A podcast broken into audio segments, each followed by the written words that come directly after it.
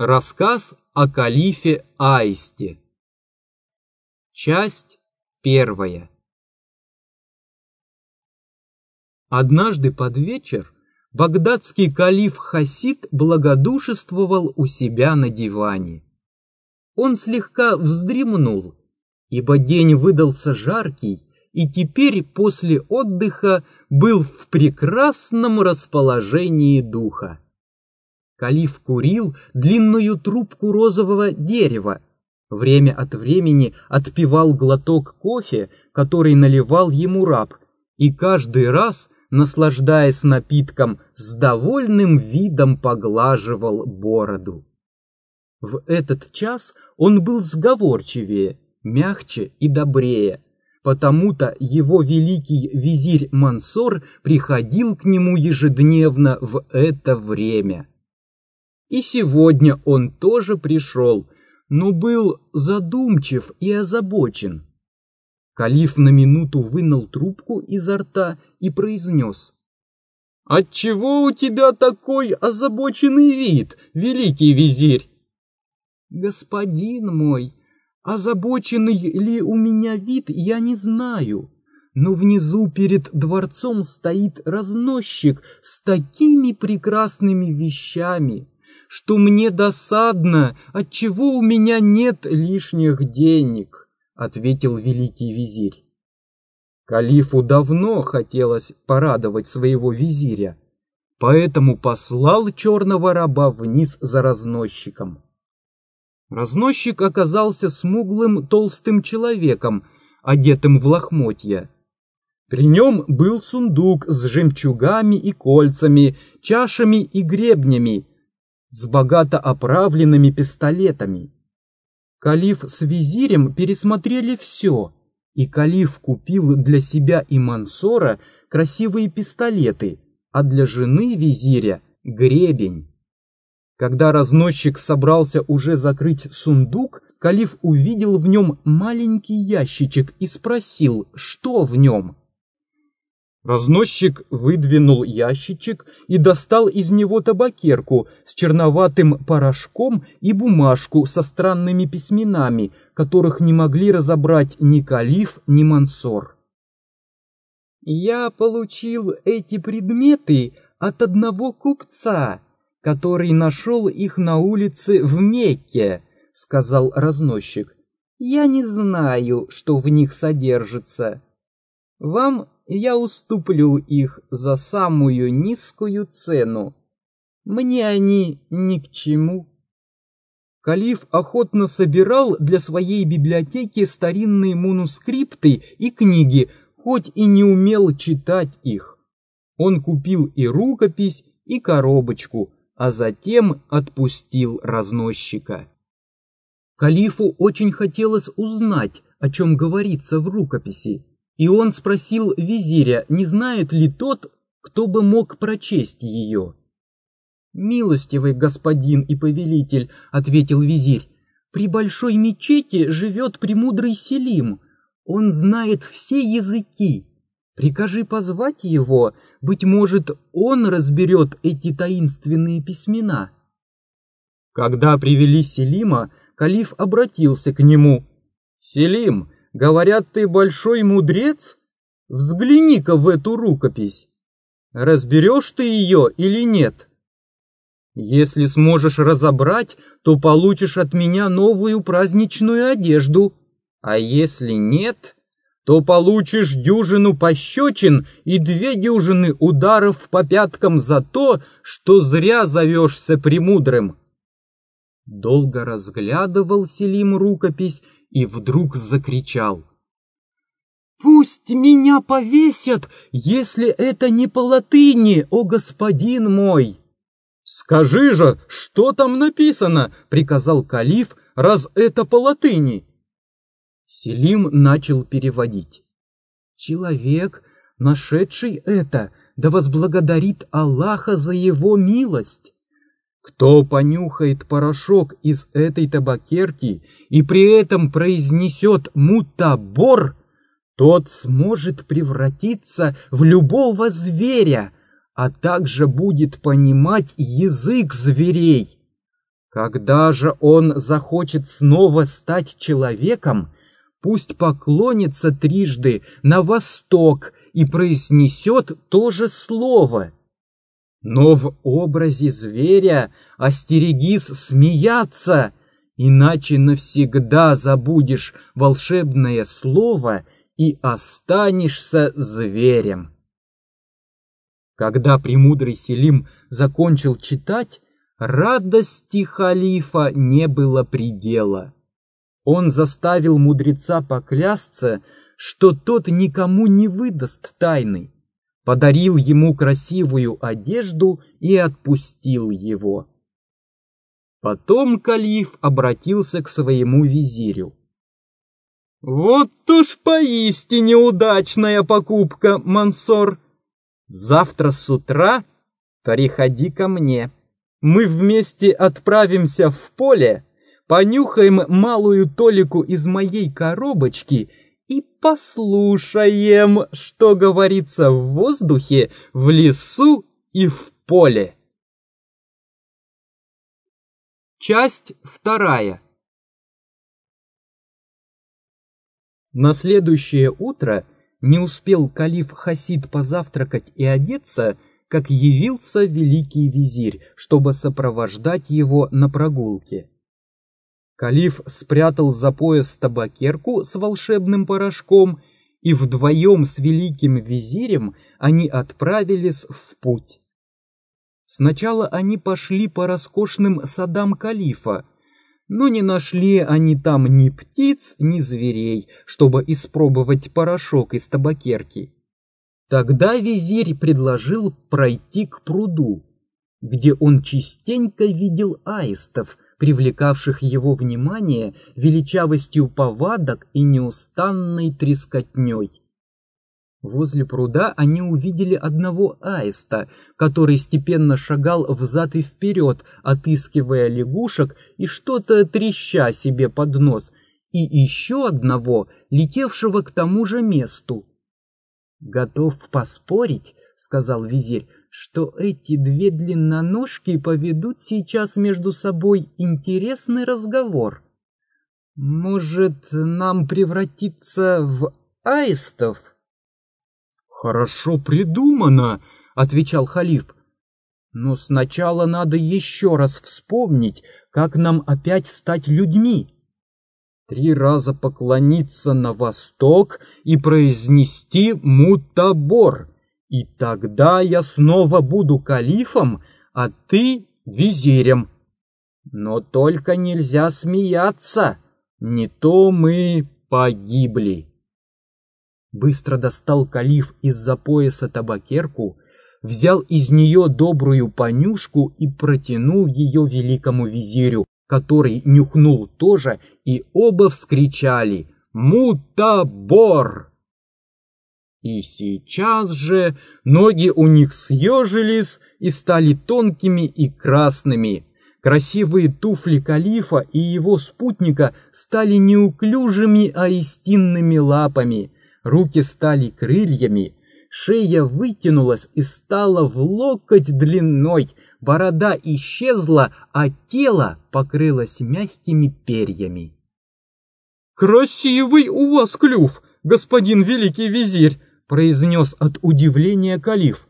«Клянусь бородой пророка, ничего подобного я и в жизни не видывал!» «Покорнейше благодарю», — отвечал великий визирь, кланяясь, «но осмелюсь заметить, что вашему величеству еще более к лицу быть аистом, чем калифом. Не хотите ли вы пойти послушать наших сотоварищей и узнать, на самом ли деле мы понимаем язык аистов?» Второй аист спустился на землю, почистил себе клювом ноги пригладил перья и направился к первому аисту. Оба новоявленных аиста подошли поближе и, к удивлению своему, услышали следующий разговор. «Доброе утро, госпожа Долгоног! Чуть свет уже на лугу?» «Благодарствую, душечка-трещотка. Я поймала себе кое-чего на завтрак. Не угодно ли четвертушку ящерки или лягушачий филейчик? Чувствительно благодарна, но сегодня у меня что-то нет аппетита. Я совсем по другому делу прилетела на луг. У отца гости, и мне придется танцевать перед ними. Вот я и хочу немного подготовиться к выступлению. И юная Аистиха зашагала по лугу, выделывая самые удивительные коленца. Калиф и Мансор, как зачарованные, смотрели на нее. Когда же она остановилась в картинной позе на одной ноге, грациозно помахивая крыльями, они не могли сдержаться. Из их клювов вырвался неудержимый хохот, от которого они не скоро отдышались. Калиф первым овладел собой. «Такой потехи ни за какие деньги не купишь!» — вскричал он. «Жаль, что глупые птицы испугались нашего смеха, а не то бы они, наверное, еще и запели!» Но тут великий визирь вспомнил, что нельзя смеяться во время превращения. Клянусь Меккой и Мединой, плохая была б шутка, если бы мне пришлось остаться аистом. Припомни-ка то волшебное слово, у меня что-то не получается.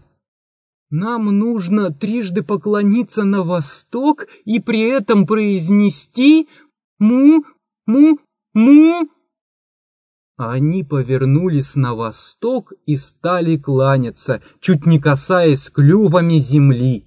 Увы, волшебное слово было забыто.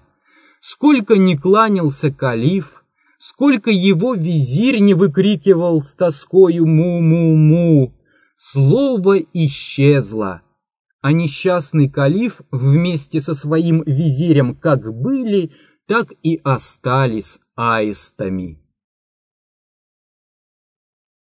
Часть третья Заколдованный калиф и визирь печально брели по полям, не зная, как помочь своей беде. Обличье аистов сбросить они не могли, в город вернуться, чтобы назвать себя, тоже не могли. Кто бы поверил Аисту, что он калиф? А если бы кто-нибудь и поверил, разве жители Багдада захотели бы себе в калифы Аиста? Так они брели много дней, скудно питаясь злаками, которые трудно было жевать длинными клювами. Ящерицы же и лягушки не вызывали у них аппетита. Калиф и визирь боялись испортить себе здоровье подобными лакомствами. Возможность летать была их единственным утешением в беде, и они частенько летали над крышами Багдада, желая увидеть, что там происходит. В первые дни они отмечали на улицах большую печаль и тревогу. На четвертый день после своего превращения сидели они на крыше дворца калифа, как вдруг заметили внизу пышное шествие. Звучали трубы и барабаны. На разукрашенном коне сидел человек в затканном золотом пурпурном кафтане, окруженный блестящей свитой. Толпы жителей Багдада бежали за ним и кричали «Слава Мицре, повелителю Багдада!» Аисты переглянулись между собой, и калиф Хасид сказал «Догадываешься ли ты теперь, почему я оказался заколдованным?» «Этот самый Мицра, сын моего злейшего врага, могущественного волшебника Кашнура, который поклялся отомстить мне. Но надежда не покидает меня. Следуй за мной, верный товарищ моих бед, мы отправимся к гробу пророка. Быть может, жестокие чары рассеются в святых местах. Они поднялись с крыши дворца и полетели в сторону Медины. Но лететь было трудно, у обоих аистов не хватало сноровки. «Господин мой!» — простонал часа через два великий визирь. «Я не в силах больше лететь! Нам следует подыскать себе прибежище на ночь!» Хасид сжалился над своим слугой. Внизу в долине виднелись руины замка. Они полетели туда и остались там на ночлег. Калиф и визирь бродили по пустынным галереям в поисках сухого местечка. Внезапно аист Мансор остановился. «Господин мой и повелитель!» — прошептал он чуть слышно. «Мне сделалось страшно!» Тут рядом кто-то вздыхает и жалобно стонет. Теперь остановился и калиф, и тоже отчетливо услыхал тихий стон, скорее человеческий, нежели звериный. Полный надежды он устремился в ту сторону, откуда доносились стоны — но визирь ухватился клювом за его крыло и слезно молил не бросаться навстречу новым, неведомым опасностям. Но напрасно. У калифа и под оперением аиста билось отважное сердце. Он вырвался, пожертвовав несколькими перышками, и бросился в один из темных переходов. Вскоре он уже стоял перед едва прикрытой дверью, откуда доносились стоны и плач. Калиф толкнул дверь клювом и в растерянности застыл на пороге. В полуразрушенном зале он увидел сидящую на полу ночную сову. Увидав двух аистов, сова радостно закричала на человеческом языке — «Добро пожаловать, господа аисты! Вы мое спасение!» Мне некогда предсказано, что через аистов ко мне придет большое счастье.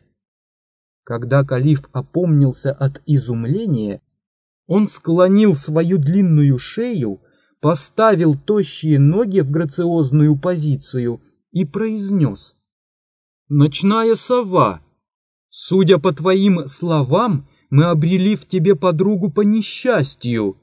Но, увы, ты напрасно надеешься, что мы несем тебе спасение. Выслушай нашу историю, и ты убедишься, что мы не в силах тебе помочь. И калиф поведал все, что нам с вами уже известно. Часть четвертая.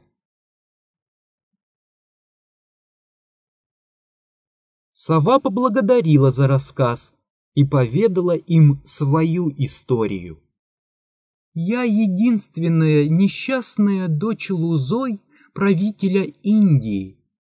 Волшебник Кашнур, что заколдовал вас, принес беду и мне. Однажды он явился к отцу сватать меня за своего сына Мицру. Но отец мой, человек вспыльчивый, приказал спустить его с лестницы. Но злодей сумел пробраться ко мне в другом обличии. Когда я была у себя в саду, он принес мне прохладительный напиток, который превратил меня в это гадкое чудовище.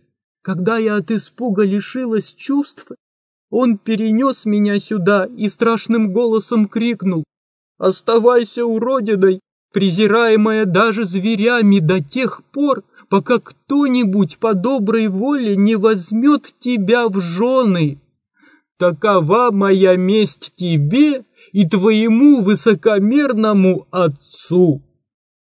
Одиноко и печально живу я в этих развалинах я отвергнута всем миром и противна даже зверям.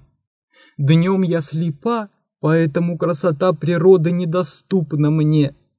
Пелена спадает с моих глаз только при бледном свете, когда месяц освещает эти развалины. Сова закончила и опять отерла крылом глаза, ибо повесть ее страданий исторгла у нее новые слезы. Во время рассказа принцессы Калиф задумался. «Или я совсем ничего не понимаю», — произнес он, — «или между нашими несчастьями имеется тайная связь. Где нам найти ключ к этой загадке?» Сова отвечала ему. «О, господин мой, у меня тоже такое предчувствие. Мне кажется, я знаю способ, как нам спастись. Калиф был очень удивлен и спросил, каков же этот способ. Колдун, принесший нам несчастье, каждый месяц появляется здесь. В большой компании таких же колдунов он устраивает пиры в соседней зале. Они похваляются друг перед другом своими мерзкими делами. Быть может, на этот раз он произнесет то слово, которое вы забыли. «О, дорогая принцесса!» — вскричал Калиф. «Проводи нас туда!» Сова на это ответила. «Не прогневайтесь на меня, но лишь при одном условии могу я исполнить вашу просьбу. Я тоже хочу освободиться от злых чар, но для этого нужно, чтобы один из вас взял меня себе в жены. Смущенные таким предложением, Калиф и визирь вышли из комнаты и стали советоваться. Они долго еще уговаривали друг друга, но под конец, когда калиф увидел, что его визирь скорее готов остаться аистом, чем жениться на сове, он решился сам выполнить условия. Сова очень обрадовалась. Оказалось, что явились они в самое подходящее время, потому что именно в эту ночь состоится сборище колдунов. Долго шли они по темной галерее, пока им навстречу не блеснул свет. Когда они подошли к полуразрушенной стене, сова приказала им не шуметь. Через щель в стене им была видна украшенная колоннами великолепная зала. Посреди залы находился большой круглый стол с изысканными угощениями. Вокруг стола на диване сидело восемь колдунов — в одном из них аисты узнали того самого разносчика, что продал им волшебный порошок. Сосед по столу попросил его рассказать о последних его деяниях. «Каким же словом ты заколдовал калифа и его визиря?» — спросил один из волшебников. «Это очень трудное латинское слово «мутабор». Часть пятая. Услышав это через щель в стене, аисты прямо обезумели от радости. Они бросились к выходу из руин так быстро, как только несли их длинные ноги. Сова едва поспевала за ними. Выбравшись наружу, Калиф с большим чувством произнес, обращаясь к сове. Ты спасла меня и моего друга. Позволь же мне быть твоим супругом. Потом оба аиста повернулись на восток и трижды склонили длинные шеи навстречу солнцу, как раз встававшему из-за горной гряды. «Мутабор!» — вскричали они, тут же обернулись людьми. Плача и смеясь, бросились они в объятия друг друга. Но каково было их изумление, когда они увидели прекрасную девушку, которая, нежно улыбаясь, протягивала руку калифу. «Разве вы не узнаете свою ночную сову?» — спросила она. Это и в самом деле была она. Калиф, восхищенный ее красотой и грацией, радовался, что стал аистом, потому что это принесло ему счастье. Все трое тут же отправились в Багдад. У калифа за поясом оказались коробочка с волшебным порошком и кошелек с деньгами. По пути они купили все необходимое для путешествия и вскоре прибыли к воротам Багдада. Возвращение калифа вызвало в городе великое удивление.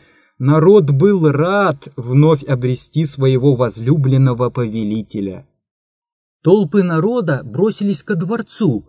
Стража уже схватила старого колдуна вместе с сыном Мицрой. Старика по приказу калифа казнили.